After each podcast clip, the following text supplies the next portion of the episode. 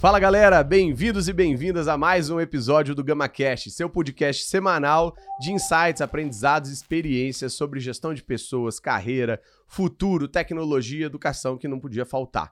Nesse episódio especial, trouxe dois grandes amigos, figuraças. Vocês vão amar esse episódio, porque ele é um episódio do futuro no presente, é um episódio sobre humano, mas sobre tech. A gente vai falar de tudo um pouco aqui, então queria primeiro agradecer Renan e Dante, essa dupla maravilhosa. É, por aceitarem o convite para a gente debater aqui e queria começar com Dante falando para a gente onde vocês se conheceram, como que foi esse, esse match, né, para vocês trabalharem juntos, construírem tantas coisas legais e se apresenta aí para a galera depois. Nossa, primeiro agradecer a você, meu querido Junqueira. Então, feliz muito de estar aqui. Primeiro começando até por uma história que é uma história incrível. Na verdade, quem costuma até com, com, é, falar sobre esse início é o Renan. É, né? Eu adoro mas, contar. Né, Renan? Quer contar? Não, mas é isso. Mas eu foi... nunca acho que eu vi pelas lentes dele, né? Não, é, é? Não, mas... Normalmente um casal sempre conta. Cada um tem uma versão. Tem uma versão, né? Exato. Uma versão, né? Enfim, e, e, e, isso pra mim, é para mim assim, tipo, foi em 2018, mas é, quem conhece a gente parece que a gente se conhece de é, fato eu ia há falar muitos isso. anos. Mais de 10 anos. Mas é para provar que o tempo definitivamente não é o tempo, talvez, do tempo da nossa mente, uhum, né? Do relógio. É o tempo que ele é que extrapola, né, um pouco Uhum. essa questão de, de cronológica, né, do calendário em si, porque é, o que a gente tem vivido, os portais que a gente tem vivido juntos, né, desde 2018, quando eu estava dando uma palestra, né, na, pela Startse ainda, é, em Recife, Renan estava lá, né, é, enfim, participou de um painel, é, e tava lá também como. Na, tava na, na, cadeira da frente, assim, na plateia. E lá a gente. Ele assistiu, a gente depois entrou em contato, mandou um, um texto. Ele adora textos grandes, mandou um texto de WhatsApp enorme para mim. Já começou né? a, a É. exposição. É isso aí, é. Começa logo aproveitando aqui para fazer o desabafo, né? É, Isso tava, isso tava Textão. muito preso aqui, né? Há um tempão. Então, Ele substituiu por áudios, podcasts É, agora? Não. É, eu acho que. tá, não, ele, ele ainda continua com textos grandes, né? Eu disse a ele para evitar textos grandes, mas, ele mas continua. vem cá, eu tava bem vestido naquela época. É, tava bem, bem, bem, assim, sem nada, sem nada contra, mas tava muito coxinha, né? Então É. não era um outro Mas cara. agora tá melhor? Rapaz, eu acho que piorou significativamente, né? Depois que a gente convidou ele para esse podcast, ele veio Estamos no fosse- mês de, Tá. de São João, Quadrilha, gente. né? É, exato. É, exato, é. Mas ele tá em dúvida, porque ele não sabe se vai velejar com essa camisa ou se vai dançar quadrilha, né? Ou ainda se vai gravar um vídeo pro TikTok, entendeu? Eu não sei. Acorda, É, Pedrinho. Tipo isso. Então foi por aí. E a partir daí a gente nunca mais, nunca mais a gente Se fez- desconectou. é, negócio junto. É, Eles costumam dizer que a gente só não divide as esposas, né? É. Graças Só. a Deus. O né? resto, É, o resto a gente divide tudo. Que Então, da hora. é, a gente não, vivido isso. a Foi um sintonia é perceptível. E na sua perspectiva, Renanzinho? Não, eu acho que até eu sou mais romântico que ele. Pra mim foi muito amor à primeira vista. Eu, de verdade, cara, assim, é, tava acostumado a consumir muito conteúdo, a ir pra vários eventos e tudo. Sendo que foi a melhor palestra que eu vi na minha vida até hoje. Foi uma coisa assim, foram 19 minutos incontáveis, assim, acho que sem piscar, cara, sem piscar. Chamava Detox Corporativo. Nossa. É, era uma delícia. E eu disse, cara, eu tenho que estar ao lado desse cara. Pedi, mandei um textão mesmo, já dizendo assim, minhas intenções e o que, que eu podia fazer em cada um dos casos. Pedi para ele ser meu mentor. E a gente se uniu muito forte. O começo mesmo da história, tipo, começa ali, mas tem uma coisa muito legal que eu acho que fala muito do Dante, é muito especial para falar um pouco da história dele. É que, olha que loucura, Gui. Ele. É, a gente estava com uma startup de música, usando blockchain e tudo que a gente tinha um grande dilema. Qual é a dor do nosso cliente? A gente não sabia muito para Uhum. onde ir, como trazer a melhor experiência possível para esse cliente. A gente já tinha feito várias coisas, mas isso ainda era uma grande interrogação. Uhum. E o investidor, ele tinha uma cabeça muito boa, tem uma cabeça muito boa. Ele diz assim, cara, quem é o melhor consultor de inovação do planeta que vai nos ajudar nisso? E ele disse, vamos para o Vale do Silício, vamos para, sei lá, vamos para Espanha, vamos para Israel, vamos procurar esse cara. E a gente, de fato, foi buscar nesses lugares, pediu proposta dos caras bem famosos e tal, Uhum. que ajudaram as grandes empresas, os grandes nomes, sendo que essa palestra tinha marcado muito a mim. Eu disse, galera, vamos perguntar pro Dante, pedir para ele mandar uma proposta. Eu fiquei encantado, eu acho que ele pode ser um cara muito maravilhoso. E ele mandou uma proposta que qualquer dia desse eu te mostro. Cara, é uma pintura, assim, uma obra de arte. Toda escrita à mão, desenhada, assim, mas é porque o a mão do Dante não é aquela a mão do médico que ninguém lê. É tudo desenhado, Desenhado. ilustrado e Ele tá com imbatível. post-it ali já. É, é isso. e foi imbatível, assim. Todo mundo ficou apaixonado. Ele já entregou muito valor na É proposta. isso que eu ia te perguntar. É aquela tipo de proposta que por si só já, Já, já valia um. já valia, é, já valia. Assim, já, exatamente. E aí a gente se apaixonou, chamou ele pra estar junto, chamou ele pra ser sócio da gente. Ah, na E- startup na ainda. startup. Legal. E desse dia, então, a gente começou a virar sócio de tudo na vida, assim. Que da hora. Foi muito forte. É, e Renan tem um talento muito grande. Primeiro que ele é, é- é um cara que é um nerd muito amoroso, né? Uhum. Eu sempre digo que ele, ele, ele, ele cria, cria uma crise existencial nos nerds, né? Porque, é, porque os nerds, quando ele diz que ele é nerd, acaba que os outros nerds perdem a localização, né? Ele se comunica bem, É, é, se profundo bem, e tem o profundo é um ca- romantismo de- é, de, como isso aí, né, né? E consegue traduzir pra tecnologia de uma forma assim. Que rasgação de né? seda, hein, É, então é, depois de- Daqui a pouco eles vão Daqui a começar a se pouco bater aqui. vamos, vamos falar sobre perfil de, de empreendedor, né? Vocês são empreendedores natos e começaram como? Né? Quem tá ou- ouvindo a gente vai, vai entender um pouco do background de vocês agora, se vocês Beleza. puderem compartilhar. Posso começar? ver, pode. A minha é muito legal a história, eu acho. Pelo menos assim, tipo, primeiro que eu queria ser poeta. Uau! Eu tinha um blog Sério? secreto de poesias, Que da hora. delicioso. Ele não assim. tinha, ele tem. Eu tenho, Ainda eu continua tenho. Não secreto. pode contar pra ninguém. Vamos colocar o link aí embaixo. e, e eram meus devaneios, assim. Eu ficava de fato na minha melancolia. E eu sonhava em ser escritor, ser poeta, participava de criança, sarau literário. adolescente. 13 anos de idade, cara. Ah. Imagina assim, todo o bullying que um nerd pode receber, eu doido. recebia. Porque quem é que 13 anos, 14 anos de idade vai pra sarau E você literário? não tinha muitas referências, né? Tipo, Braulio Bessa, por exemplo, que é uma referência da nossa. né, Atual, não- atual, não era naquela não época. tinha, né? Não, era amor mesmo, muito Não, forte. saía, era muito interessante. Ele transformava bullying em poesia. É, Que da hora. Então era de dentro mesmo. Se você ler a- a- os negócios dele, é um negócio É. incrível. É, Da e- e, vai pra vários mundos, assim, vai um pouco Machado de Assis, bem profundo, bem pesado, falando dos vermes, dos seres, hum- coisas bem loucas e coisas bem fofinhas, assim. Aham. Quando levavam fora na balada, virava uma poesia, tipo, Da eram umas coisas bem assim. E, mas meu pai não me deixou fazer é, letras nem nada. Ele disse, cara, faz outra coisa, depois você foca nisso. Meu pai é muito precoce em tecnologia, ele é Uhum. de 1976. E ele disse, vai pra área de tecnologia. Desde três anos eu mexo Caramba. com computador. Desde nove eu era hacker que conseguia mudar nota no- do colégio. Então, sempre fui muito nerd. Sempre minha casa foi meio que uma lan house. Eu nunca fui pra lan house. Minha Hum. casa era uma lan house. Detalhe que o nome do pai é Einstein. Então, É, só pra- Sério? É, um easter egg aí, bem legal. É um detalhezinho. Piada pronta já. Pronto. É, essa é. Minha única qualidade é ser filho de Einstein. Só. Só. E, e aí, é, eu entrei na faculdade, sendo que eu tinha um defeito muito grande, que é eu não pegava ninguém. Então eu ia pra balada, zerava em todas, por ser nerd, por talvez não conseguir chegar. E aí a primeira startup que eu montei, eu tinha 19 anos, foi chamado SOAT, ou Social Atmosphere, que eu queria criar atmosferas sociais para eu não chegar com uma, uma, uma cantada pronta. A cantada que eu chegava chamava Inês. Aí, era Inês, Inês. Você tinha que dar uma. Senhora. Exatamente, você dava uma, uma encenada, assim, chegava, Inês. Meu nome não é Inês, não. Normalmente você não se chama Inês, né? Imagina, né? Com Tadinho. da minha Imagina se naquela É, época. da minha tia. Imagina se ele chegasse naquela época né, com essa cantada e com essa camisa. Meu Ferrou, Deus. né? Tá lascado. Aí, aí ela dizia assim: Inês, meu nome não é Inês, não. Aí eu, inesquecível, meu amor. Nossa senhora, essa parte tu corta, é a parte que tu pede pra Pode tirar. cortar aí. É. e, e aí, você já, já pode é, assumir que eu não pegava ninguém. E aí eu disse, cara, o que, que eu posso fazer? Então, como eu comecei. Criou a atmosfera. Criei uma atmosfera social, você entregava com o Facebook na época, ele dava todos os dados naquela época, e eu cruzava os dados das pessoas que estavam naquele mesmo local, eu criava micro redes sociais geolocalizadas por bares, restaurantes, baladas, e meio que um- quase um Tinder, de certa forma, e eu dizia assim, em vez de eu chegar com o Inês, eu perguntava, ah, tu também curte Coldplay? Aí ela, eu adoro Coldplay. Hum, Então- Isso mudou por causa disso, e eu criei outros mecanismos para fazer isso acontecer. Mas o objetivo para as pessoas era claro, é tipo Tinder mesmo. Você Não, entra lá não. pra. Era. Um Não rolezinho. sei se era. Era. Era criar uma rede social para as pessoas se conhecerem namorar, daquele é. ambiente. Mas o problema é que muito cedo a gente descobriu que não dava para ganhar dinheiro com isso na nossa Uhum. ótica. E aí a gente pivotou para ser um tipo uma engenharia reversa de um peixe urbano. Uhum. De tava na moda, peixe urbano, Groupon, compras coletivas. E aí a gente conseguiu ganhar dinheiro aumentando o movimento em estabelecimentos, tipo bares e restaurantes, em Uhum. dias de semana. É.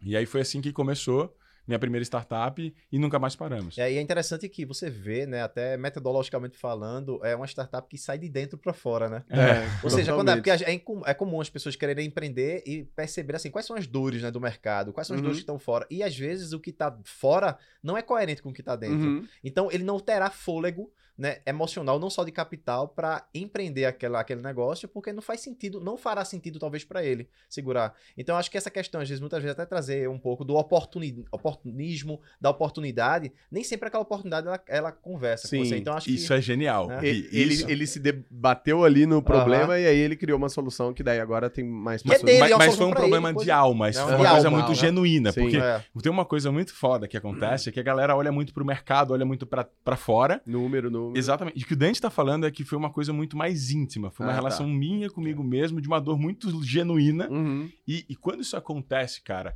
é muito mais sustentável. Não é uhum. uma coisa que vai abalar qualquer tipo de fragilidade. Você não tá buscando dinheiro, investidor. Você tá buscando resolver uma dor Sim, genuína sua. Então, Aí você manifesta isso, e quando você o resto manifesta é isso, consequência. Não, é que lá, exatamente. Você acaba assim, tem pessoas que vão se sentir atraídas por aquilo, sabe? Uhum. Então, já existe, digamos, um marketing natural, Uhum. embutido, né, de E atração, o né? filtro, né? Porque É, quem e também não se filtro, né? conectar nem, nem vem É. perder tempo, né? É E isso. acontece. E aí, essa empresa ainda tá viva, não? Como que isso se conecta com gravidade zero? Ou, ou você ah, tem é bem negócios, é. Negócios paralelos? Não, não, hoje eu tô em tudo com Dante, então a gente tá tudo junto, mas faz muitos anos isso, né? Então Uhum. faz 12, 13 anos.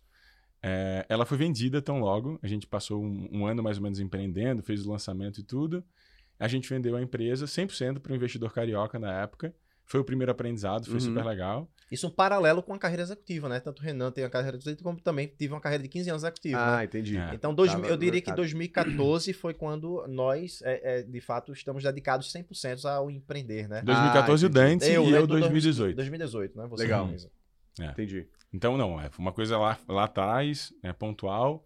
Depois a gente, eu continuei empreendendo. Eu empreendi na área pública uma época e eu fiquei muito frustrado, assim, Uhum. Por causa da burocracia e tudo mais. Aí decidi ir para o mundo corporativo, comecei a fazer carreira, não deu três meses, sempre inquieto, montei uma empresa paralela à minha carreira corporativa, porque meu pai sempre me dizia que se eu quisesse ser rico, eu tinha três formas. Né? Nascer de pai rico não era o meu caso, é, casar com mulher rica, e aí eu não queria depender de ninguém, ou ganhar na Mega Sena, eu joguei muito e não ganhei nada. Aí eu disse, pai, eu nunca vou ser rico. E aí ele dizia, não, tem uma quarta forma, que é quatro expedientes, manhã, tarde, noite, madrugada. Uau! Então, começo Quatro da minha vida, expedientes, cara, até isso. acho que 27 anos de idade eu tinha quatro expedientes. Finais de semana, trabalhava muito. E aí é interessante que, assim, com a gente como Gravidade Zero, a Gravidade Zero traz essa camada de, de reflexão, muitas vezes de provocação, do tipo seguinte, será que esses quatro caminhos parecem respostas já muito é, enraizadas, né? Uhum. Na crença né, da sociedade que você tem que dar muito suor, derramar muito Sim. sangue. E a gente sempre questiona o seguinte: será que o caminho do sacrifício ele não é, é- ele não tira a gente de a gente ter- seguir o nosso caminho do sacro ofício que a gente fala, né? Uhum. O sacrifício é a nossa missão sagrada pelo qual a gente está Uhum. aqui. Então, quando traz de, de- de- quando você traz uma reflexão, me vem muito isso, sabe? Sim. De que o caminho a gente tem que estar sempre subindo ladeira, se sacrificando muito, né? Sempre parece contra fluxo, contra o rolê, Sim. né? E, e- e- e perdendo a vida, sabe? Então acho que isso começa também Não, e- a fazer parte, né? E, do- e é um processo de evolução que provavelmente o Renan não vai passar essa mesma tese pros filhos. Não. os é, filhos pois vão é, passar não, pros é netos, exatamente né? esse ponto. É esse ponto aí. É, então, é Esse aprendizado. Na época do seu pai, né? isso funcionava e, querendo ou não, hoje tem pessoas que ainda não descobriram é, essa questão do sacrifício versus o como a gente vai se dedicar para algum mantra, algum propósito mais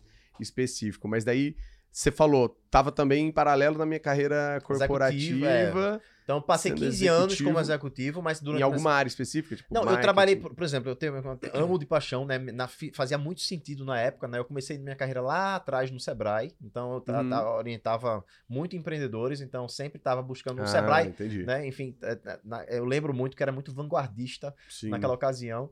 E a gente buscava muito essa, essa- todo dia ali submetendo a ideias, a pessoas que queriam aquilo ali Uhum. e tal, etc. É, depois me desconectei um pouco disso e vivenciei. Hoje a gente tem, né? A gente tem os empreendimentos da gente, né? Um- um- uns que a gente não deu certo, outros que têm dado muito certo, outros que estão ainda no meio do caminho, né? Legal. E faz parte, né? Faz parte, na verdade, é, é aquele negócio, não é sobre de fato o sucesso, é sobre a jornada, Uhum, né? a Então a jornada. gente E com quem, né? é o com quem. É o que a fala gente, isso. De... é, é o que a gente fala. É, o- é o mantra do É gravidade zero. da né? gente. Quem? É, não É. importa pra onde, nem o porquê você vai, ou com quem você vai. Ah, a gente até bota o É. porquê porque a gente gosta de dizer que Simon Sinek tá errado. É, né? A gente sabe aquele comece com o porquê, aquele Aham, TED dele. sim. a gente brinca que mais importante do que o porquê é com quem você tá. Mas é. porque até às vezes saber o porquê depende muito de saber o que você Com quer, quem, né? é, né? E assim, o quem sou eu, né, Pra saber o porquê, né? Então é- é, Uhum. muito difícil às vezes, é, talvez hoje, como, se- como seres humanos confusos e complexos, sa- sabermos o porquê, né? O porquê é uma pergunta chave, né? Dante fala que o propósito é uma equação coletiva e dinâmica. Então, É. de acordo com o teu com quem, o teu porquê, ele muda. E ele tá mudando sempre, porque É. você começa a perceber novas possibilidades, aumentar tua consciência, levar a mesma e as coisas vão mudando. Então, E E é vocês quando- são exemplo disso, né? Porque vocês É. resetarem todos os business hoje e você olhar um pro outro e falar, dane-se, a gente juntos é isso, já é, dá é sobre certo, isso. independente do novo porquê. Tipo, ah, vamos ter restaurante. É, é sobre isso. É sobre isso É com aí a gente tem muito que é uma essência, uma base de uma nova educação, né? A gente fala muito que a nova educação ela, tá- ela mora nas pessoas. Ela é naturalmente descentralizada porque as pessoas são máquinas do tempo. O metaverso já está aí, né? Quando eu conheço o Renan, estou junto com o Renan, Renan já me leva para uma nova realidade. Quando Uhum. eu estou só, eu vivo uma outra realidade. Quando eu estou com minha esposa, eu vivo uma outra realidade. Então as pessoas deslocam a gente no tempo por natureza. Uhum. Então, primeiro aí, pra mim, já vem muito do conceito de metaverso, né? Do tipo assim, Sim. você vivenciar novas realidades e você aprender e vivenciar, aprender, né, na prática, né? Ou seja, você está sendo educado todos os dias, ou seja, toda a nossa, cada ação nossa já tem aprendizagem embutida no processo, ou seja, não, não depende de um processo formal necessariamente para ser educado, e as pessoas como chave disso, né? Não é sobre infraestrutura, não é sobre o sistema, mas é sobre você conhecer pessoas, com quem, que essas pessoas vão, a partir do momento que você tem a consciência disso, você Uhum. começa a coletar ingredientes que são fundamentais para tua jornada, Sim. sabe? Então, é por né, A natureza. resposta fica mais óbvia É, depois, me né? parece só, isso. só uma reflexão dentro dessa reflexão do Dante, que eu gosto de olhar pra ela, né? Acho que é um ângulo que muita gente não tá olhando pra metaverso. Imagina que você, Gui, é um metaverso pra gente. Uhum. Sendo que me conectar com a tua realidade, cara, vai, vai ser muito importante saber com qual realidade do Gui eu tô me conectando. E qual é o Hum. BO da humanidade? Segundo a Gallup, ano passado, de todas as pessoas no planeta que têm um trabalho, apenas 15% delas estão felizes e engajadas com o que Nossa. fazem. Então, quando a gente se conecta no metaverso do outro, na realidade do outro, será que eu tô me conectando com a tua essência, com quem tu és? Ou eu tô me conectando com alguma máscara tua, com alguma capa Hum. tua que você vestiu pra Passar. passar. Então, é, isso é uma coisa muito importante. Você mesmo carrega em si uma série de metaversos sobre si mesmo, realidades e versões sobre você.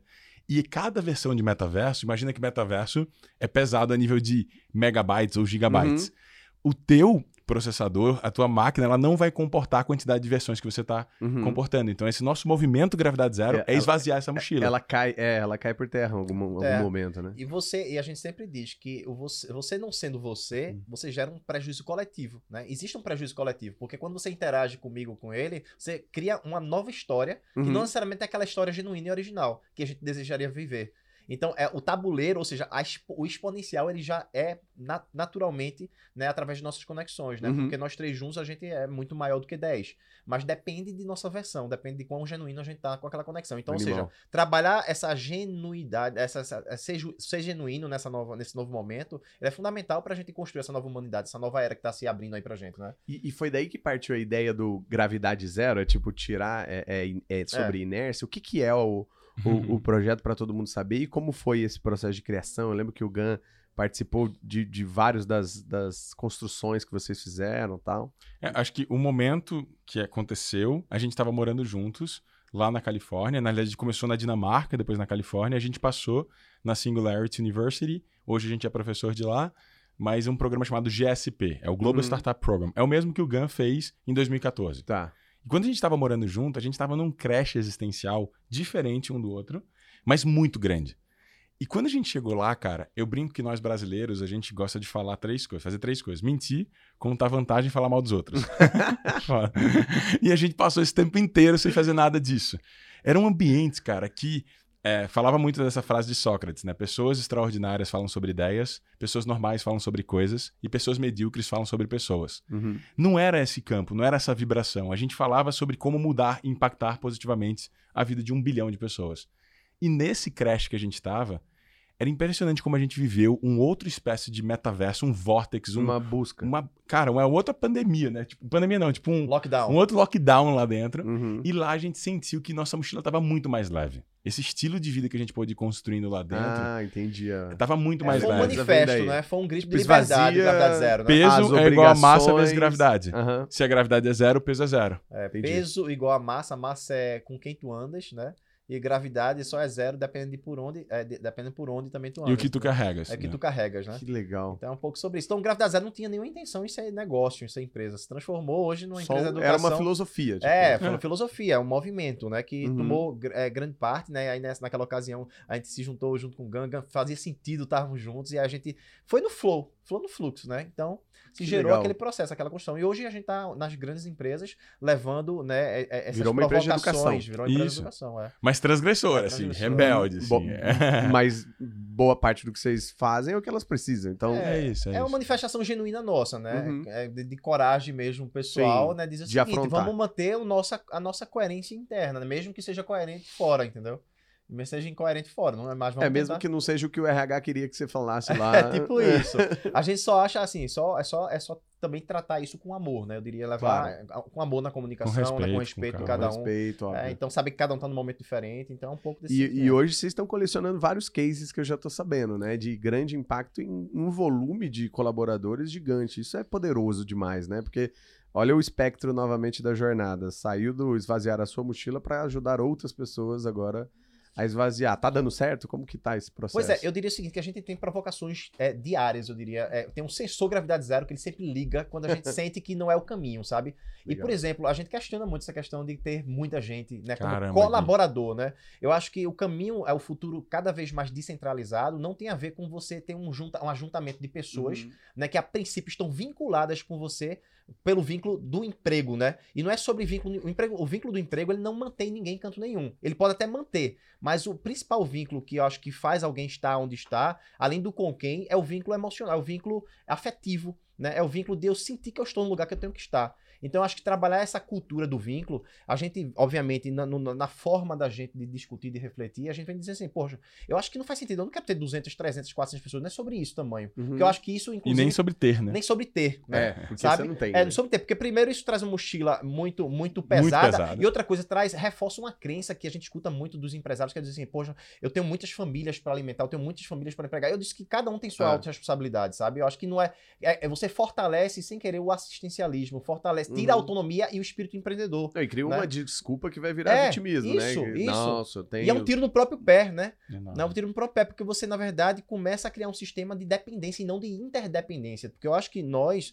né, como, como sociedade, nós, eh, Uhum. seres humanos, somos interdependentes, mas a interdependência não tira a autonomia. Uhum. né? Eu sei que eu preciso, eu junto com o Renan, a gente faz muito mais, né? A gente vai muito mais longe, né? Com essa. eu- eu- eu- ele tem ingredientes que são importantes para mim. Então, nós juntos criamos uma colisão harmônica, né? Interessante para ajudar na construção desse futuro, na construção desse mundo e vivermos a vida presente, né? Uhum. Vivendo a vida presente. Mas é, quando a gente traz dependência, isso na verdade é uma equação mais para escassez, né? E criar e reforçar esse sistema de dependência, né? Então cria um pouco dessa questão de seguir, não tem para todo mundo, né? A gente tem que a, é- é- a enaltece a competição, enaltece o matar ou morrer, Uhum. né? E, e- e isso para mim é uma contracultura de tudo que a gente tá para viver, tá vivendo e tá para viver, né? Para construir o mundo, sabe? Só para trazer um, um testemunho em tempo real aqui, massa. É, olha a beleza da coletividade, né? Da grande potência. Eu tô aqui, literalmente, acho que as câmeras vão estar registrando isso, mas eu tô encantado com o Dante nesse momento. E eu convivo Uhum. com ele todos os dias. É, é muito delicioso essa jornada da dupla. Sim. É uma jornada muito coletiva. Tem e, e- e não é sobre Dante, sobre Renan, é sobre esse organismo fractal caótico entre a gente que tantas vezes eu posso, inclusive, passar o resto do podcast. Eu me sentiria super confortável em silêncio, porque eu falo através dele, ele fala através de Uhum. mim. Essa, essa cumplicidade, esse- esse- esse- é muito gostoso. simbiose. Ele tá aqui pra mim em alta performance, potência. Tá uma delícia ouvir ele. Assim, eu tô muito feliz que isso tá sendo gravado, porque tá muito delicioso ouvi-lo. de-. De, coração, assim. Então, isso é muito massa entre a gente. A gente tá sempre um cuidando do outro. A gente tem diálogos extensos. Eu acho que é muito desse lugar. É, quando a gente traz um tom muito forte, é, Gui, isso é muito foda, assim. Todas as nossas relações, todas as nossas empresas ainda, cara, estão sendo muito pautadas em escassez, que é um tema que o Dante falou. Escassez, velho, é, é, é muito pautado em propriedade, é muito pautado em, em estoque, Uhum. você tem que ser dono das coisas. E isso tá em toda a nossa sociedade. Tá na, desde na tua família, teu filho meu filho, to- tudo da gente é muito Uhum, propriedade, escasso, mas vai é. chegar um momento que você vai perceber que não é seu, é, Uhum. é, né? Você Criou foi um fundo. canal usado para isso acontecer. E, esse, e essa interdependência que o Dante falou é perfeita. E, e abundância, ela é acesso. Então a gente devia ter esse cuidado maior de criar isso. E aí, o que, que me frustra enquanto nerd? Como nerd, eu olho que os seis Ds lá da Singularity, que é primeiro você tornar algo digital, depois as pessoas duvidam, decepcionam que aquilo vai dar certo, que vai ser disruptivo.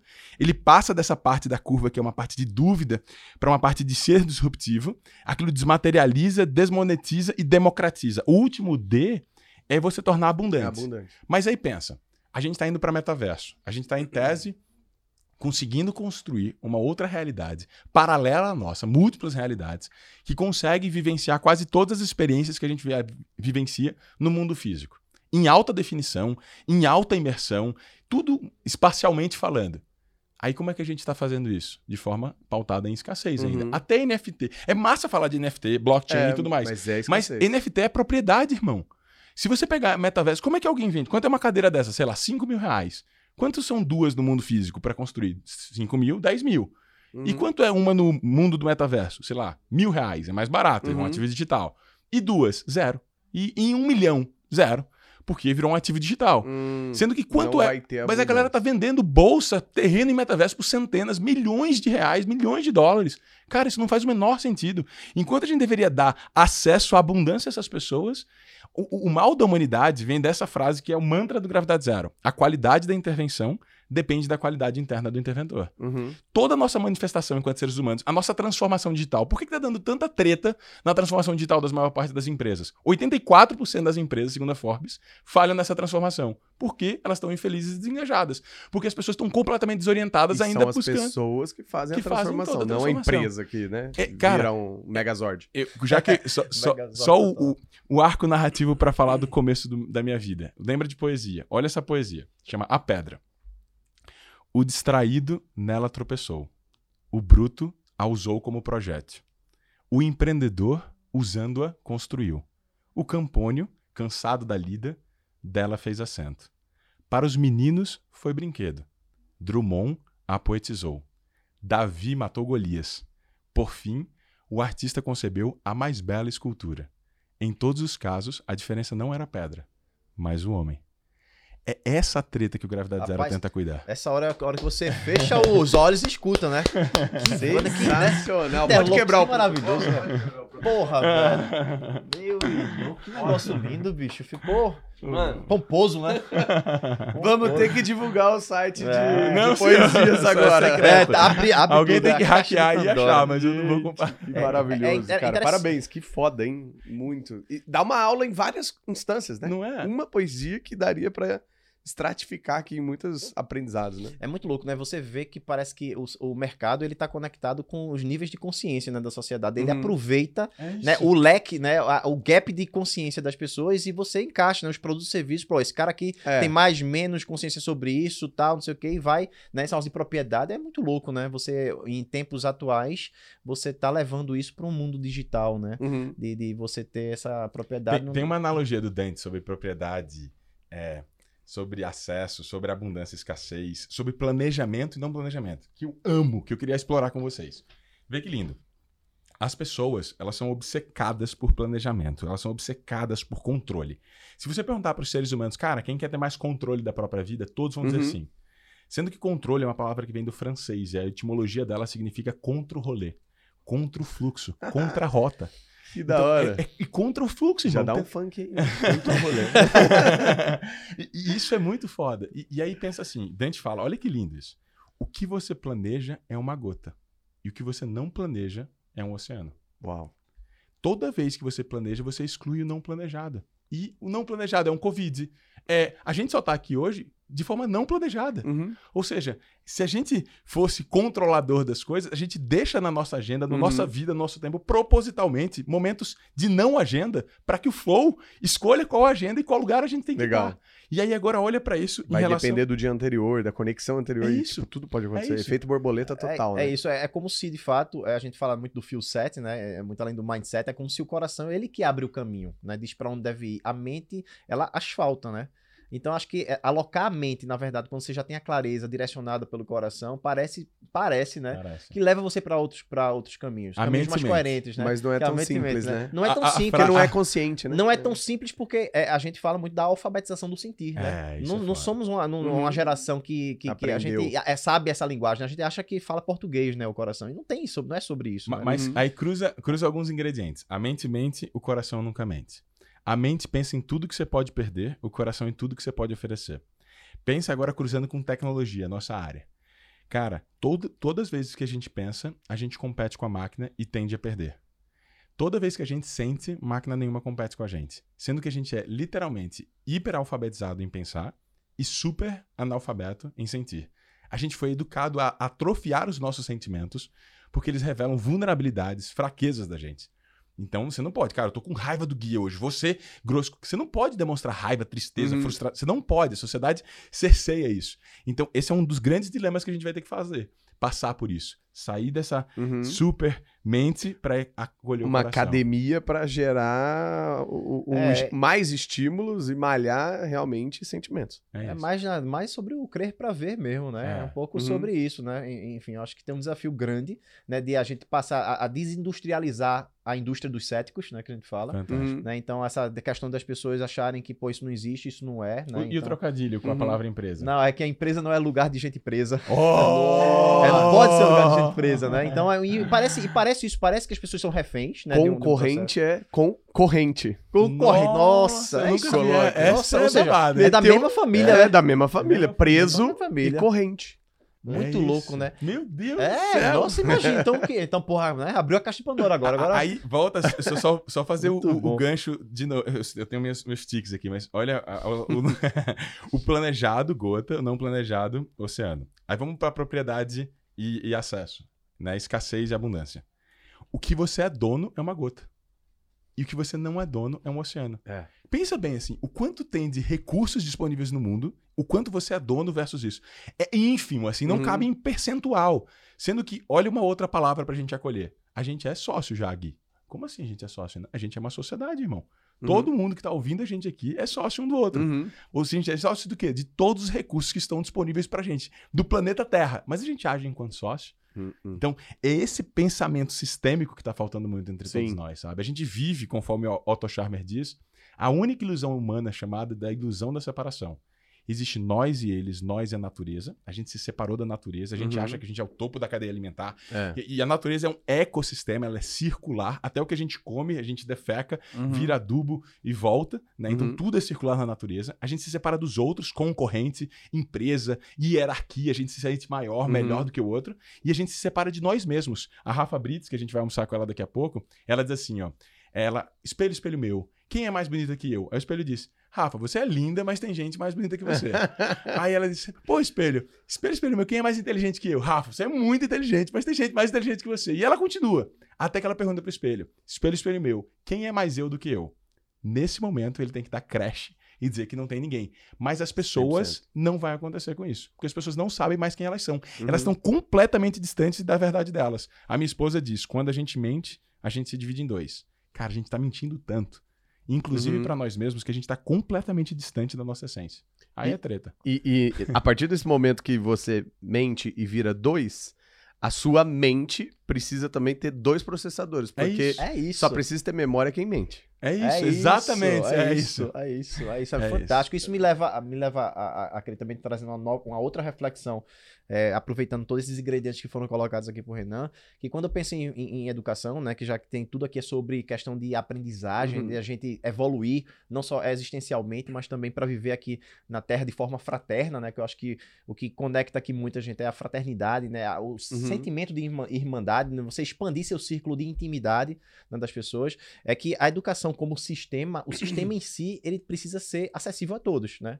Então, acho que ninguém pode ser dono de um sistema, sabe? Você pode criar um sistema, mas ao mesmo tempo, dentro do sistema podem rolar as transações, né? Uhum. As transações que vão ser também da forma como você é descentralizada, né? Cada um vai trocar ou vai vai cambiar ou vai compartilhar, né? Ou vai, enfim, da forma como como acha, né? vai ser criado, sabe? Então acho que também é uma coisa que me vem muito forte é que a aprendizagem ela por si só, ela traz essa descentralização e a educação como sistema ela passa a deixar a ser um sistema democrático, livre e de acessibilidade, ou seja, todo mundo pode vivenciar aquela plataforma, todo mundo pode vivenciar Sim. e viver aquele ecossistema, né? Porque ali tem peças e ingredientes que vão me ajudar a eu ser eu mesmo, né? Ou seja, me descobrir se é coerente com, com a Vou vida. tentar pintar um quadro Faz aí. dessa fala do Dante. Olha que delícia.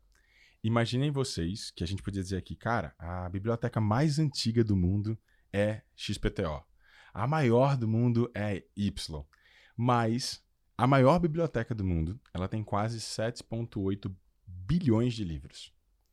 E tem uma loucura, que são livros vivos. E que se você for ler aquele livro Uhum. uma hora depois, depois desse podcast, ele é completamente diferente, cara. Né? Como diria que você não se Uhum. banha duas vezes no mesmo rio. Então somos nós seres humanos. Nós seres humanos somos a educação do amanhã. Olhar para que cada um é uma máquina do tempo, cada um é um livro Uhum. vivo, traz um dos principais ingredientes falados lá dentro. Gui- Guimarães Rosa, que ele falava muito sobre a gente, o que dis- discermina e o que direciona o ser humano é a capacidade dele de perguntar. Então imagina, Gui, que você está aqui lendo dois livros vivos Uhum. e que as tuas perguntas revelam capítulos, às vezes, que a gente nem lembrava sobre nós mesmos. Ou seja, olha a responsabilidade, a importância, a beleza da qualidade da tua pergunta. Sendo que a gente virou um sistema tão egóico, cara, que a gente não se interessa tanto em perguntar pro outro. A gente quer que o outro pergunte É. pra gente. Então, essa, esse Não é levantar a desinteresse... bola, é cortar, né? E a gente não percebe, como o Dante disse, que eu sou um fractal teu e você é meu. Eu me Então, e reconheço você vai você, evoluir irmão. depois com a própria resposta do que você ouviu e conectou com a, a percepção ou a- o complemento que ele trouxe, né? Então isso aí vai fazer você ser É muito aí. melhor na, na E- saída, né? Desse E fazendo um jabá aqui, isso Óbvio. é a nossa startup chamada Acaso. Ah, eu lembro, Acaso é-. É sobre isso, então. Sensacional, hein? Acaso é acreditar que pessoas são máquinas do tempo. Mas imagina que você tem lá. E é, apostar no acaso, né? apostar no acaso. é isso aí. É isso aí. Nas serendipidades, como Uhum. você começou conversando um pouquinho com a Uhum. gente. Sensacional. É. O, o padrão hoje que eu vejo, pelo menos de empresa, vocês devem é, receber muito isso lá na, na- nas aulas na Singularity e tal, é muita gente chegando com apostas em só ferramentas, só tecnologia, sendo que é meio, não olhando tanto pessoas e fazendo muito marketing ao invés de inovação na sua essência. E marketing é, vou fazer hackathon porque eu sou inovador, eu vou fazer não sei o quê, vou ter investimento em startups e tal. E aí, um dos melhores exemplos né, de, de grandes corporações que estão fazendo transformação digital é que ela é um grande navio, ela vai começar a investir e comprar em startups que são os jet skis que vão estar lá na frente, porque eles são mais rápidos, mas também se der um, um baita de, um- de uma tempestade, é, ele não vai sobreviver quanto o naviozão lá. Só que ele vai ver o, o iceberg, vai voltar e vai dar a letra pro, pro, pro comandante. Ó, começa a virar agora, porque é demorado. Esse processo, né, num, num- num exemplo lúdico desse, se parece fácil, mas não é nem um pouco. Se vocês tivessem hoje o poder, vamos, momento Black Mirror, tá? Estamos num novo episódio onde vocês são os roteiristas e vocês podem abrir a cabeça dos CEOs e abrir a cabeça dos RHs. O que, que vocês colocariam lá dentro para falar sobre inovação, para falar sobre essa mudança, sobre essa transformação digital? Maravilhoso. A gente fala muito hoje do Humanware, né? O Humanware, que é muito além do software e do hardware, ele trata, é muito, é, é- é, é- é comum a gente ver as pessoas hoje também centrando experiência no cliente, centrando experiência no, né, o, o, o human centricity, nessas coisas todas. E eu acabo de dizer o seguinte, você não precisa centrar nada em ninguém. Né? É, A, a- única a centralidade, se tiver uma centralidade, é relação, nas relações humanas, ou seja, né, a- a- as pessoas, a interação humana vai, vão criar novos resultados e novas formas, né, enfim, de viver, de vida, de fazer negócios, e, é- é- e não dá para você centrar nada no outro se você tira de você, você não tá transbordando também, Uhum. sabe? Você tá já é, escasso, eu diria, né, de você com você mesmo. Então a primeira grande coisa é o seguinte, a gente fala muito de é, bases de, de muito menos inovação e muito mais de originalidade, né, muito menos, que a inovação Uhum. está muito mais conectada com o fora, né, com leis de mercado, Ela serve ao Ela- mercado. ela serve ao Hum, mercado, e não né? ao contrário. é, e a originalidade vem de dentro, é como o Renan trouxe no primeiro exemplo dele, né, de Uhum. empresa, uma dor dele de dentro, né? Ele manifestou aquilo ali, aquilo ali virou um negócio que fez sentido para outras pessoas, né? Então acho que o pr- primeiro ponto é esse. Tem é, outro pilar, né? de- então você tem aqui a originalidade que tem a ver com o espírito empreendedor, com criar, né? Como é que eu trago, crio um ecossistema desse numa empresa, Ou seja, é, começo a, a criar um, é, a fomentar um ecossistema de empreendedores ali. Segundo, é trazer muito o pilar da diversidade. Só, só, só um segundo, eu vou, vou, entrar no, no, primeiro pilar do Humor. Isso é um framework da gente de uma nova fundação empresarial. Uhum. Quando a gente diz da origem... Tinha o software, tinha o hardware, agora tem, tem o Humor. Humor. Exato, exato. Aí, a originalidade, cara, é a interdependência que o Dante falou. Todas as empresas, a gente faz, só semana que vem a gente vai fazer acho que 10 palestras em, em cinco dias. E todas elas estão buscando autonomia. Sendo que os sistemas não foram preparados para essa autonomia. Autonomia no ponto de vista de poder fazer o que quer? Exato. Em tese, eles querem que as pessoas sejam mais autônomas, tenham mais iniciativas, sejam mais, mais proativas. Termina no em tese, né? É, em tese, é isso aí. Sendo que para isso acontecer, é muito importante que algumas coisas deixem de existir ou mudem como existem. Por exemplo, é, você percebe que a originalidade ela é oposta ao currículo? Total. Pensa bem, como é que você entra numa empresa hoje? Uhum. Processo seletivo. Você entra através de application. application. Essa application, ela pede uma série de coisas, o job description lá daquela vaga. Vaga é coisa de carro, não de ser humano. Uhum. Aí, no, aí no job description daquilo ali. Estacione aqui. Estacione aqui. Nesta mesa. E fique preso. É, e, me, e me doe oito horas por dia. É, é uma loucura. E, e, e aí, é, quando você olha para esse lugar, o, o processo seletivo pede ele começa, lembra que é tudo sobre relações humanas, de uma relação de mentira. Porque não existe aquele ser humano que está descrito naquela vaga, principalmente na parte de desejáveis que você uhum. tem de desejo daquela pessoa. Não existe aquele ser humano. Aí a pessoa entra na tua empresa e ela é contratada para ser um cargo. O que, que acontece? Imagina que tu é diretor de marketing de uma empresa, Dante de outra. E ambas empresas de tecnologia. Eu substituo um diretor por outro. Porque não é sobre o Dante ou o Gui, é sobre Uhum. Dois diretores de marketing de, mesmo, de empresas de mesmo nível, então é muito fácil. E aí a gente descarta seres humanos como nada. Uhum. Mas seres humanos são insubstituíveis, são inimitáveis, são incopiáveis. Como é que são? Se eles não forem cargos. Oscar Wilde diria duas coisas: definir é limitar. Então a gente devia deixar de buscar a definição uhum. desses job descriptions. O círculo. Exato.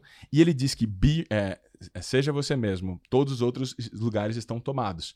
Então, o, o primeiro bug da originalidade é que você contrata para um cargo específico. A gente, nas nossas empresas, não tem cargo, a gente não acredita nesse lugar. Uhum. Então, qual é o cargo do Dante? É ser Dante. Uhum. Não tem outro Dante Freitas como ele, não tem outro Gui ele Junqueira. É, é Duque. Duque deve é. É, Duque deve. Gerente deve, Duque, prazer. É, e tem outra coisa, outro bug também na originalidade, que é, por exemplo, do medo de perder o emprego.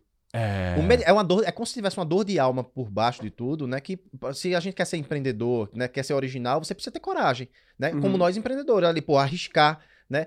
É aquele negócio, pode ser que é, seja uma jornada que você vai perder ou fracassar, né? Uhum. Só que ele faz parte de uma jornada. Só que parece que dentro de um vínculo empregatício, né, você não tem nenhuma, nem, você não tem nenhum único, é, nenhuma única chance, inclusive, de errar, uhum. sabe? Porque se você errar, você pode colocar seu emprego à, à, à, prova. Então, fica difícil você trabalhar uma autonomia, onde tem uma dor de alma por baixo de tudo, não conversada, não dialogada, né? Que mantém aquela frequência ali, diz o seguinte, não dá pra ser original, velho, porque se eu falar isso, pode ser que eu não seja demitido. Ou então, se eu falar aquilo, se eu fizer aquilo, pode ser que eu seja demitido, e sabe? Então, é difícil você trazer um pouco disso e, e, e criar essa cultura. Então, acho que essa questão de vínculos, por isso que eu acho que mais na frente é uma coisa muito ousada falar isso agora, talvez vínculo empregatício seja cringe. Mas nessa, nesse, nesse, nesse formato, nessa origem, sabe? É não no ponto de vista de, ah, não, mas como assim as pessoas querem emprego? Não, não é sobre isso, tá? Carreiras slash, é, né? Carreiras... Eu sou barra alguma coisa.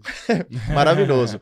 A outra ponta, você quer falar não, mais ainda, Eu ainda tô dentro tá da bom. originalidade, ainda quero entrar um eu pouco sei. mais. Tem um outro lugar, quando o Dante fala é, disso, que é o seguinte, criar as pessoas, elas hoje em dia, vamos pensar em dois, três botões. Tem as reativas, que fazem o que está no job description dela. Uhum. E aí é, é uma grande frustração. Imagina que você contratou um atacante para o teu time e ele passa 60% do tempo sendo goleiro, porque é o que está no job description. Ele faz aquilo uhum. sem tesão, sem presença. Aquilo é uma atividade de um outro ser humano muito melhor que ele naquele papel, uhum. ou é uma atividade de máquina que ele está ali fazendo. E 40%, 30% do tempo dele está fazendo algo que é o lugar de fala, o lugar de potência dele, que ele está com um uhum. tesão gigantesco. Então, começa por ali. Mas quando você traz a originalidade para a mesa, cara, aí vem uma outra coisa. Lembra que o Dante falou do erro? Medo do erro e de perder o emprego. Erro só existe quando tem benchmark e referência externa. O que, é erro para você? É diferente do que é uhum. erro para mim. Então, quando você deixa de se apegar ao erro e traz a originalidade, não existe erro. E toda uhum. vez que você faz esse benchmark, você traz a comparação. E a comparação é a receita da infelicidade. Bam! Uhum. Bug, tela azul. Então, a gente não. A originalidade é o convite para que todos os seres humanos que ali estão sejam empreendedores. Por quê?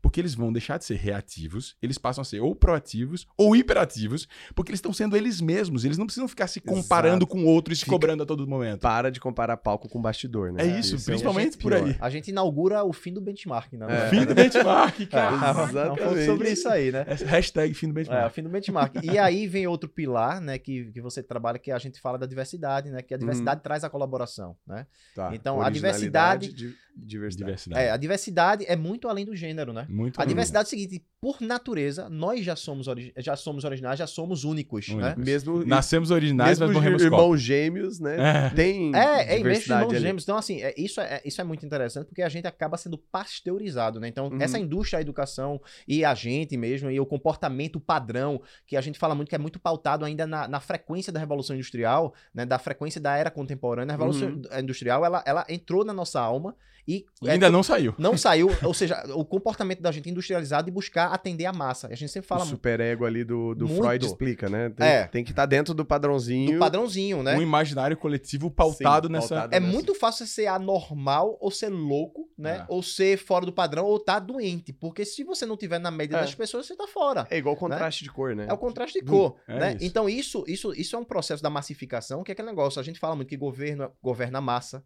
né? A educação educa a massa. As empresas vendem pra massa. A gente acaba se comparando com a massa e a massa não é ninguém. Isso gera E massa é pizza.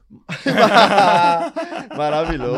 Massa, Massa, pizza. é no máximo isso, né? Uma É, pizza, cara, pô. Pastel e pizza é feito do Pizza. quê? De massa. massa. Massa. E, aí, o que, que você faz quando você fala, tipo, ah, estão achando que é pastel de queijo? Então, É, ó, pastelaria. Tudo acaba em pizza. Pizza. Caraca. Nossa, é isso. Porque é, é isso, assim, quando você tenta fazer pra tudo, talvez você não, faz, não faça É. pra nada. E isso é um bug também da- do processo, né? De que a gente vem educando e achar que a gente tem que estar se enquadrando nas coisas e perdendo a diversidade na raiz, na essência alma. do processo, de alma, né? Então acho que isso é, isso é muito importante. Ou seja, Tem É, uma acho- frase que, do Carlo Acutis que ele diz assim: Nascemos originais, mas morremos como cópias. Essa é a treta, irmão. Se a Uhum. gente se manter original, a gente tem a plenitude da diversidade. Uhum. Essa é a plenitude. E se a gente tem diversidade, a gente tem essa colaboração também em plenitude, porque a gente sabe que cada um tem um papel que é diferente do meu. Então, a gente age e entra em grande potência. Tem um livro que também pautou o acaso, chamado Grande Potencial, do Sean Acor. É aquele cara que também escreveu O Jeito Harvard de Ser Feliz. Ah, eu sei. Ele fala assim, ó. O ser humano, quando atinge a sua máxima performance, ele atinge a pequena potência. Aí você diz, hã? Como assim? Porque performance, eficiência e produtividade que a gente é cobrado dentro das empresas é atributo de máquina. Uhum. Você não é para medir ser humano é pra- por isso. É, porque tem métrica.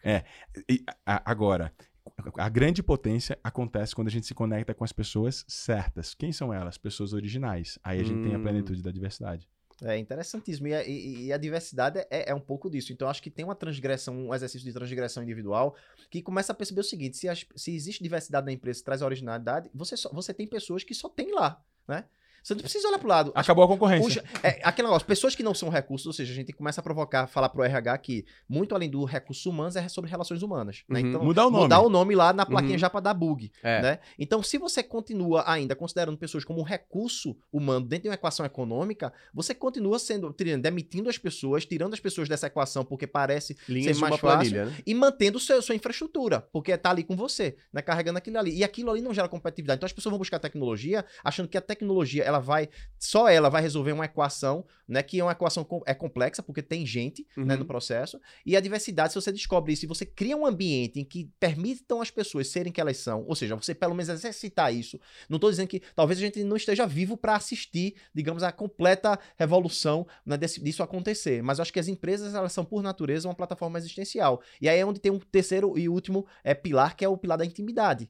Né, que é você gerar a vulnera- um ambiente vulnerável que também foi experimentado muito fortemente nessa pandemia. Ou seja, a gente ontem estava num evento chamado Wines Day, né, que é um evento em que o professor Clóvis de Barros, ele a gente sempre traz um filme, um livro e vai conversar sobre aquilo ali. E as pessoas, a gente se conectou na pandemia. Começou o Wines Day na pandemia. Todas as quartas-feiras à noite, né? Então a gente se conectava ali, né, para escutar o professor Zoom. Clóvis de Barros. E você percebia que as conexões que ali foram geradas, ou seja, tirando os cartões de visita, se o cara é presidente de empresa, se o cara não é presidente de empresa, ninguém sabia. Né? A gente se conectou de alma primeiro, porque tava todo mundo num momento de fragilidade Uhum. literal.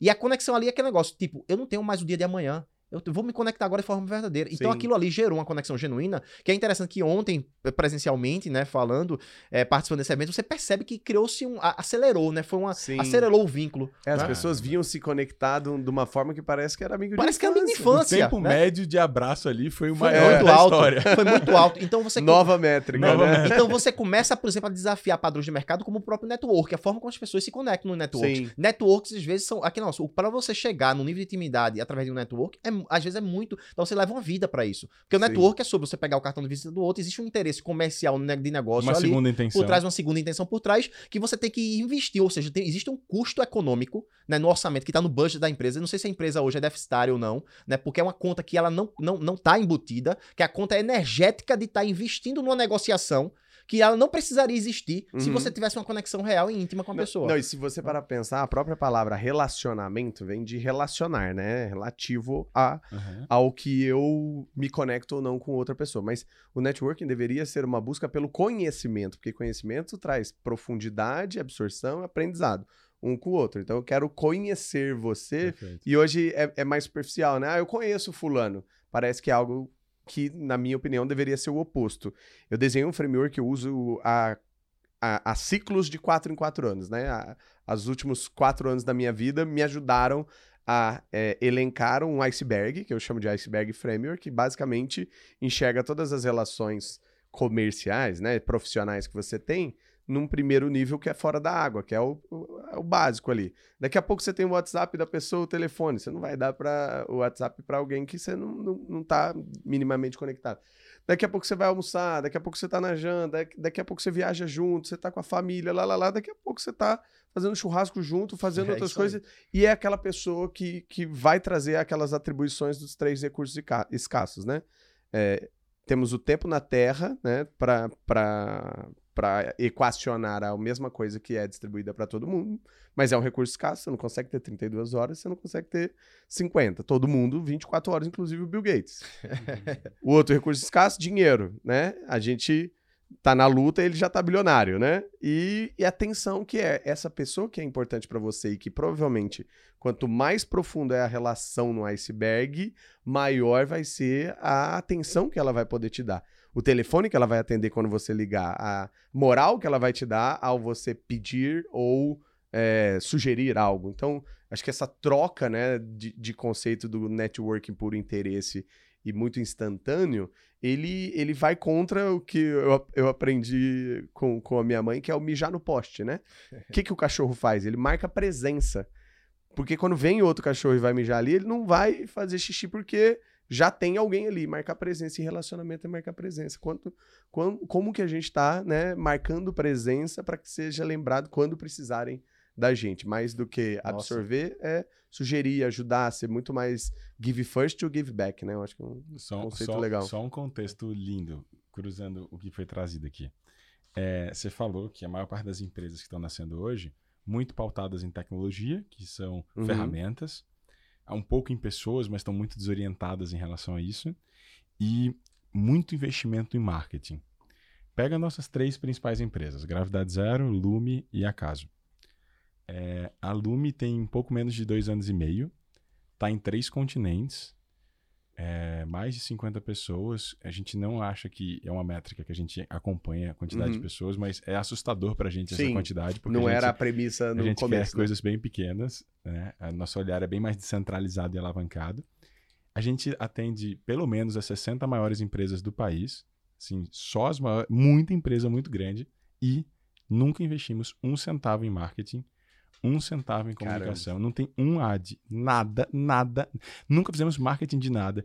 A gente não tem vendedor. Tem que deixar uma placa lá. A Estamos há 386 dias sem fazer ads. É isso. Chupa, Google. é, é isso. A gente, a gente não tem CRM, a gente não tem forecast, Cara, a gente genial. não tem Queria, pipeline, a gente não tem vendedor. A Gravidade Parece Zero, irresponsável, cara, né? a Gravidade Zero isso, tem né? mais de 500 mil alunos e tudo foi sem um centavo disso. Porque quando Dante disse, originalmente falando, quando você cria algo que é genuíno, é uma dor de alma, cria-se um campo gravitacional que atrai, velho. Você É. não, a gente nunca convidou ninguém pra chegar perto da gente. Simplesmente, by, eu ia falar, ao ser você mesmo, eu ia falar em By inglês. yourself. É, é, ao ser você mesmo, Sorry, sorry. sorry, sorry. Watson de U, Oxente, bichinho, cava da peste. Então, quando isso acontece, velho, genuinamente falando, as pessoas sentem isso, elas percebem Sim. E isso. quando a É, gente conhece pessoas, elas amplificam Orgânico, esse sinal, né? né? é, elas Tá, amplificam, amplificam o sinal. sinal. Então você vai vendo que o sinal, é- ou seja, já existe um marketing natural do processo, né? Não, e, e o marketing orgânico vem É. da palavra orgânico. O que, que é orgânico? É não tóxico. Nossa, perfeito. Naturalmente ele nasceu. Esse Isso é um poeta. cara é um Naturalmente poeta. ele cresceu. Ó, a gente tem que ter um blog de poesia juntos. A conclusão é, essa. Maravilhoso, mara- Mas, Vamos ter que fazer sarau mais vezes. Vamos. Daqui a pouco vamos trazer vinho e se deixar a gente Adoro. vai até amanhã. mas é interessante que, assim, do ponto de vista até prático, eu fico dizendo o seguinte: toda essa, essa tese que a gente tá conversando aqui, que não é sobre o certo ou errado, não é só apenas um compartilhar, é, vem muito também pela aquela busca é, compulsiva da- pela, por manter as coisas previsíveis, né? Ou Uhum. seja, eu tenho que ter previsibilidade, Sim. porque quanto mais você agenda, torna né, agenda. agenda, né? Pô, eu vou, imagine, tipo, é tradicional, eu vou, quero buscar inovação. O cara vai ler um livro de inovação Uhum. ou vai para um evento de inovação e talvez ele aumente o percurso dele para chegar onde ele quer chegar, por ele ter, ele ter atendido, né, a mente dele de ir para esse caminho.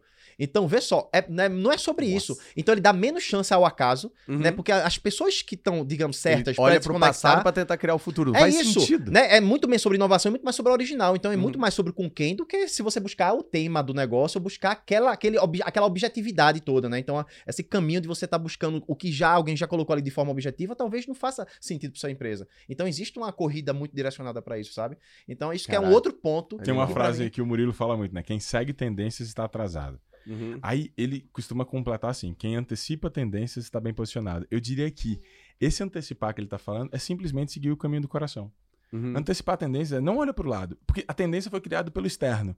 Qual é a tua tendência interior? O que, que teu coração está apontando? Imagina que teu coração é como uma bússola. Imagina que nos dias atuais, na velocidade dessa mudança, se você tentar seguir qualquer mapa, qualquer fórmula, qualquer tutorial, qualquer passo a passo, ele vai vencer no momento que ele nasce. Porque o mundo mudou exatamente. Daqui a um segundo mudou de novo e mudou de novo. Então, em vez de você ficar buscando o mapa do outro, a fórmula do outro, o benchmark do outro, a referência do outro, a tendência do outro, a tendência do mundo, Uhum. qual é a tua própria tendência, cara? Te acolhe, te respeita, te escuta. E o teu coração, essa é a tua bússola. Eu vejo meu coração quase como um termômetro. Tá uma delícia estar aqui com você. Então eu quero continuar a estar aqui com você. Se em algum momento meu coração dizer assim, sai, Renan, tá um saco isso aqui, vaza desse lugar. E não é Uhum. sobre um caminho de sucesso, tá? Não é é. diferente. Porque isso, esse caminho do coração, ele leva você para uma jornada de fracasso, sucesso, de erro, acerto, imprevisível de jeito. Então, assim, é você, na verdade, é, esse é o Uhum. empreendedor, né, que anda 4x4, sabe? Tá, o cara tá preparado para andar sobre asfalto. Então, é um pouco mais sobre isso. Então, isso é, também vem um pouco dessa, dessa educação, né? De a gente reativar essa capacidade que a gente tem de caminhar sobre o imprevisível, é tornar muito daquilo que aquela caminhada, muitas vezes asfaltada, para que outra pessoa possa se vir ao outro, né? Não, não é para todo mundo necessariamente seguir aquele asfalto, né? Porque pode ser, é aquele negócio, como é que eu torno aquilo ali visível para que as pessoas tenham a oportunidade de vivenciar aquela experiência e perceber se é ou não para ela. Tá entendendo? Sim. Será que eu vou conseguir fazer uma- um cruzamento aqui de algo que aconteceu ontem com isso? Ontem teve um, o começo da fala do professor Clóvis foi muito forte pra mim. Que ele, ele disse assim, cara, ah, fui convidado pra escrever um livro sobre reinvenção, mas hum, essa palavra, reinvenção. Reinventagem, não foi? Reinventar e tal. Cara, a invenção. Não existe. Não existe. E quando acontece a invenção, ela, ela é. Ele falou que rompe um ímen, perde-se uma virgindade naquele momento. Esse caminho que o Dante descreveu agora é como se todos os dias você estivesse fazendo algo pela primeira vez. E uma pergunta muito forte para a maior parte dos seres humanos que viraram máquina, eficiência, produtividade, performance, é quando foi a última vez que você fez algo pela primeira vez? Cara, quando você tá no piloto automático, você não faz coisas novas. Você gasta 99% do tempo fazendo as mesmas coisas, esperando resultados diferentes que não vão chegar. Esse caminho do, do Dante, que ele falou aqui, do quarto escuro, de, é, e- e- de desbravar, não é andar sobre o asfalto, é andar sobre não ter asfalto e conhecer e Uhum. encontrar novos caminhos, é fantástico. O Antônio Machado ele diz assim: caminhante, não existe o caminho, o caminho a gente faz ao caminhar. Não é sobre o destino, é sobre a jornada Uhum. e com quem tá contigo. Você pode estar no pior lugar do mundo, com as pessoas certas, o lugar é maravilhoso. Mas você vai pro melhor lugar do mundo com as pessoas erradas, o lugar é insuportável. Por isso, não importa pra onde. O Nossa. contexto some diante da, da- da- Quando a gente Sim, tá numa é conexão muito verdadeira, sentido. o contexto some. Aham, já era. né? Já É, era, é já isso. era. É aquele, aquele negócio, pô, quem nunca deu aquele beijo no estacionamento do Ah. carro, né? Se, pô, se tava em Fernando Noronha e tava no estacionamento do carro, pouco importava. O momento ele faz um lockdown ali, né, em você, É. né? Um zoom ali, Ele, naquele ele momento. cancela o mundo cancela inteiro. o mundo inteiro. A imagem, né? Com, cancela a, rea- a realidade que tá em volta, sabe? O já representa o presente, o era é o que foi até agora. A era foi jogada fora. Já Nossa era. senhora, Foi. maravilhoso. Maravilhoso. Senhoras e senhores, se deixarem, a gente vai ficar aqui, ó, muito tempo, mas a pergunta que não quer calar, pra gente encerrar esse episódio maravilhoso: Ah, como vocês querem morrer?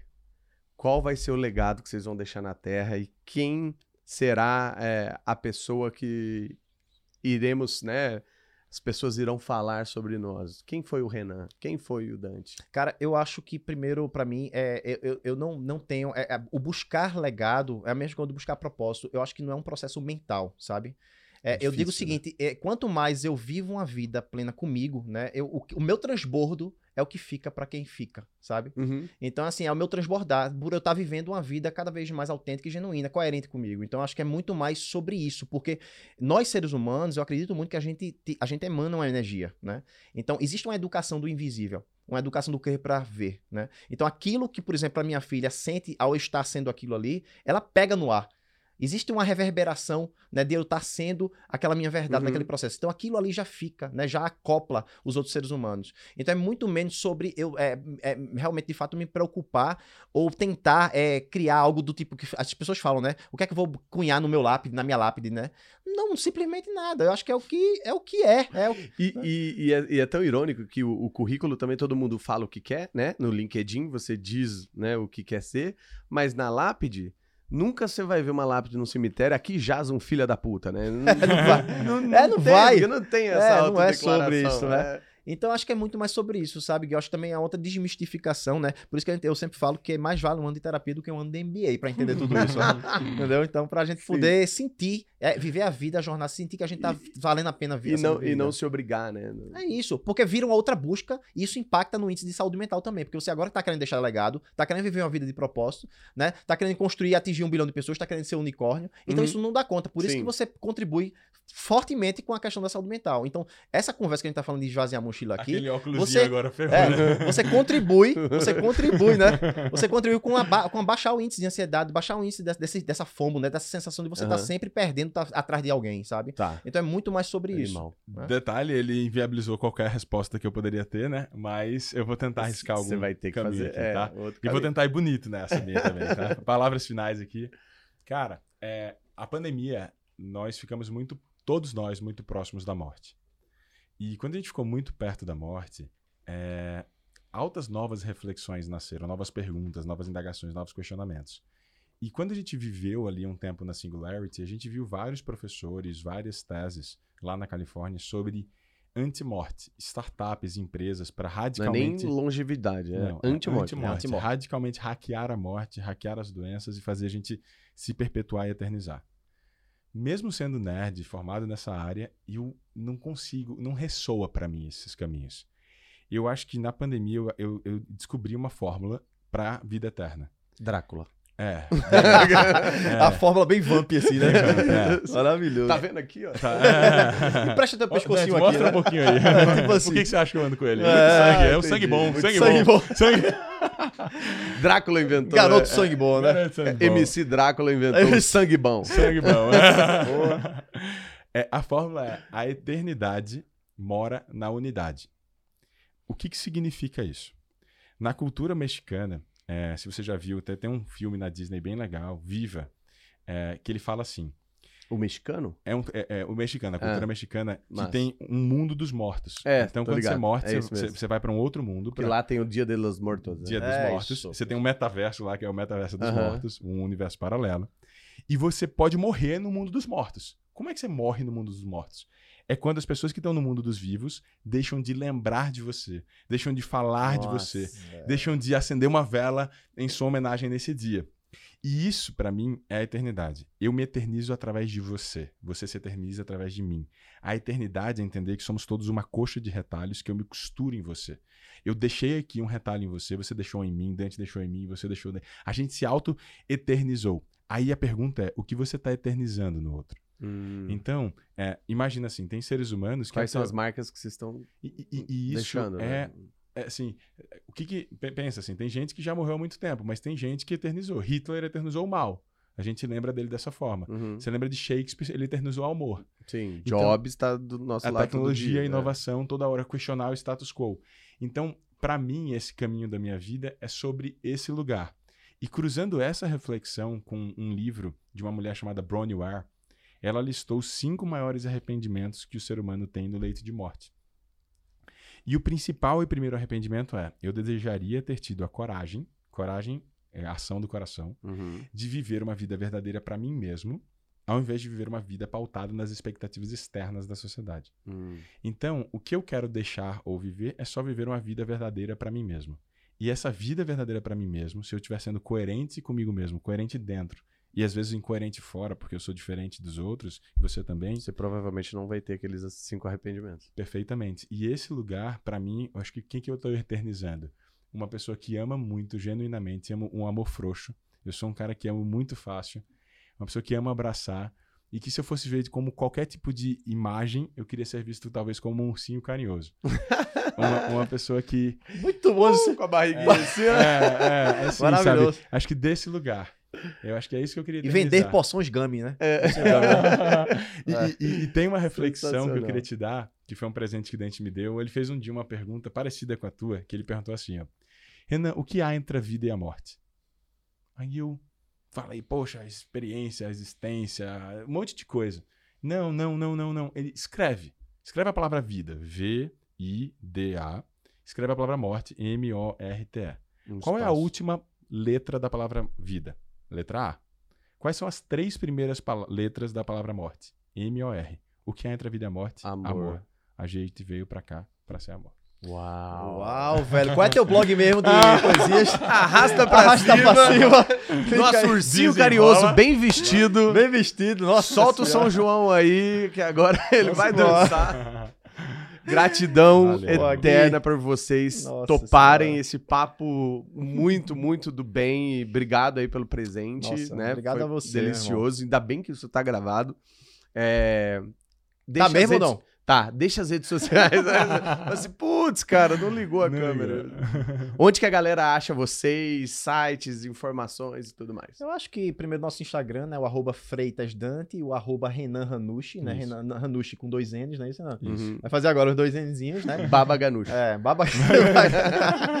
né? E o LinkedIn. então a gente é muito também livre, desapegado um pouco disso, mas a gente É. publica e escreve por lá mesmo. Legal.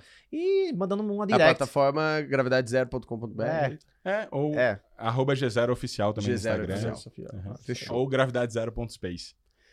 Senhoras e senhores, esse foi mais um episódio. E que episódio, hein, do GamaCast e aquele velho pedido, né? Coloca o seu like, o seu comentário aqui junto pra gente, compartilha nos seus grupos, amigos e amigas. Estamos em todas as plataformas e queremos sempre levar melhor conteúdo, melhor experiência, mas contada sempre por pessoas tão incríveis quanto esses dois aqui hoje. A gente se vê no próximo episódio. Valeu!